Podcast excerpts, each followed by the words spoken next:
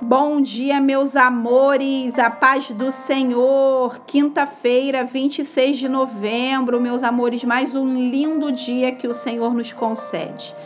E hoje, meus amores, a gente vai falar um pouquinho sobre o sexto selo, que está lá em Apocalipse 6, do versículo 12 ao 17. É aqui, meus amores, somente aqui, na abertura do sexto selo, que as pessoas terão consciência que chegou o dia do Senhor. Antes disso, meus amores, pasmem, mas as pessoas viverão seus dias normalmente. Passarão pela morte, pela guerra, pela fome, sem se dar conta que trata-se da ira de Deus. Talvez seja porque no sexto selo o Senhor irá intervir diretamente.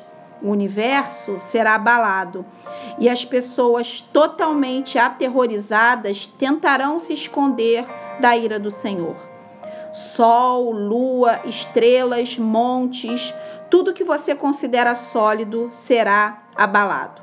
Porque é o céu quem comanda e aquele que tem o livro é quem governa todos, todos, meus amores, os reis da terra, os grandes, os comandantes, os ricos, os poderosos, os escravos e os livres, todos se esconderão, porque entenderão que chegou o grande dia da ira do Senhor.